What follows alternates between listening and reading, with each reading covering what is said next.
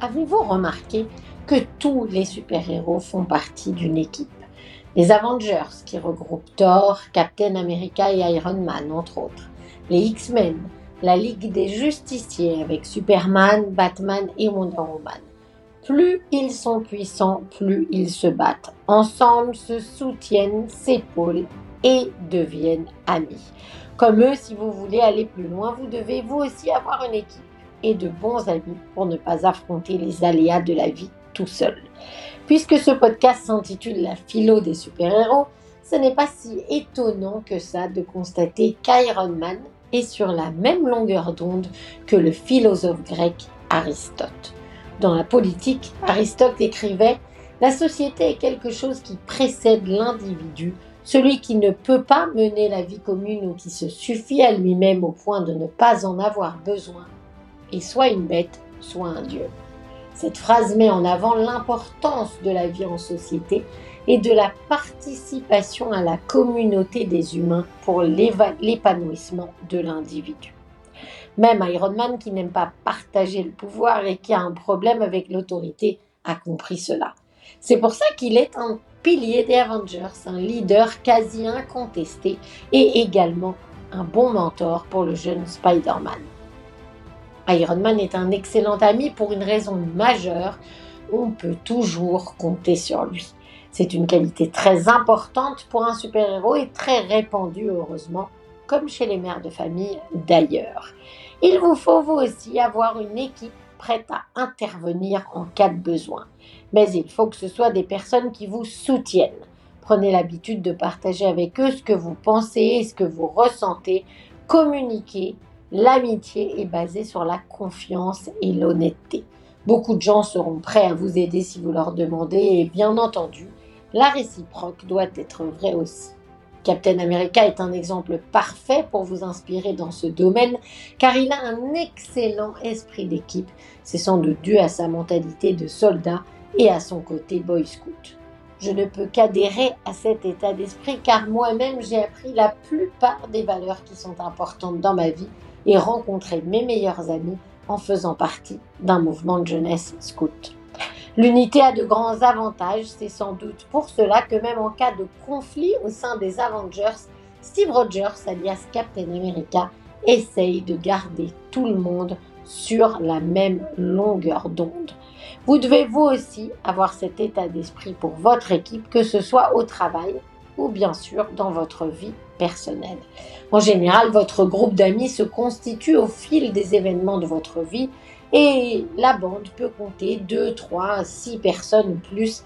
L'âge, les opinions, les, citoyens, les situations pardon, de chacun peuvent être différentes. En fait, c'est même mieux si elles le sont, car vous ne voulez pas d'une bande de clones. En amitié, il est bon d'être complémentaire. Ce qui est essentiel, c'est le lien fidèle qui vous unit. Votre bande sera là quand vous en aurez besoin, vous accompagnera, vous écoutera, vous conseillera, qu'il s'agisse des grandes interrogations de la vie ou des plus petites. Savoir cela est déjà très réconfortant. Deuxième bonne raison d'avoir une escouade, vos amis vous donneront toujours des conseils honnêtes sur votre conjoint, votre travail, vos enfants, votre style vestimentaire ou autre. Ils vous diront généralement la vérité, même quand vous êtes en colère contre eux, même quand ils pensent que vous faites une erreur, mais ils seront encore là si vous décidez de faire le contraire de ce qu'ils vous ont dit. Autre bonne raison d'avoir une escouade d'amis, partager de bons moments. Bien qu'il soit difficile dans la vie moderne de se voir très souvent, surtout si vous travaillez ou vous avez des enfants, une bonne escouade a au moins un groupe WhatsApp pour rester en contact tous les jours. Et j'en profite d'ailleurs pour faire un clin d'œil rapide à mes bandes de copains Quarantenaire by Night, Crème de la Fontaine et 1436 Forever. Vous aussi, je parie que les photos, vidéos, blagues, chansons et autres bonnes nouvelles fusent sur vos groupes, vous donnant souvent des occasions de sourire, de rire et d'avoir des nouvelles de chacun. Dernière bonne raison d'avoir une bande d'amis, et ça n'est pas la moindre, voir les gens qu'on aime est suffisant pour être heureux. D'ailleurs, la science l'a démontré, le simple fait de voir sa bande d'amis fait remonter le taux d'une hormone, l'ocytocine, dans votre corps et c'est un puissant anti-stress. Vous n'êtes même pas obligé de faire quelque chose de spécial. Le simple fait d'être ensemble est amusant et vous rend heureux. Vous pouvez aussi au passage partager votre garde-robe, vos livres, vos jeux vidéo, vos parfums, etc. Ce qui vous donne accès à beaucoup plus de choses, d'informations et de styles que le vôtre. Vous l'avez compris, avoir une bande d'amis n'a pas d'inconvénient. Bien sûr, ne paniquez pas si vous n'avez pas une grande bande. Quelques meilleurs amis peuvent aussi faire l'affaire. L'unité n'est pas une question de nombre. Last but not least, et c'est peut-être plus original ou plus moderne, Captain America a aussi une autre leçon à vous donner. L'amitié avec une personne du sexe opposé peut être extrêmement bénéfique. Prenons pour exemple sa relation avec Natasha Romanoff, la veuve noire. Dans les films Marvel, il développe un lien complice et une alchimie particulière que l'on ressent à l'écran et qui doit beaucoup à l'amitié sincère qui unit dans la vie Scarlett Johansson et Chris Evans, les deux acteurs qui interprètent ces rôles. Pourquoi ne pas suivre donc l'exemple de Natasha et de Steve dans votre vie et vous aussi construire une belle amitié homme-femme? Je sais, beaucoup de gens doutent que ce soit possible, surtout les hommes. Mais je suis persuadée, et je le vis depuis des années, que comme pour Natacha et Steve, l'amitié entre deux personnes de sexe différent est possible, offre de nombreux avantages et contribue à votre bien-être.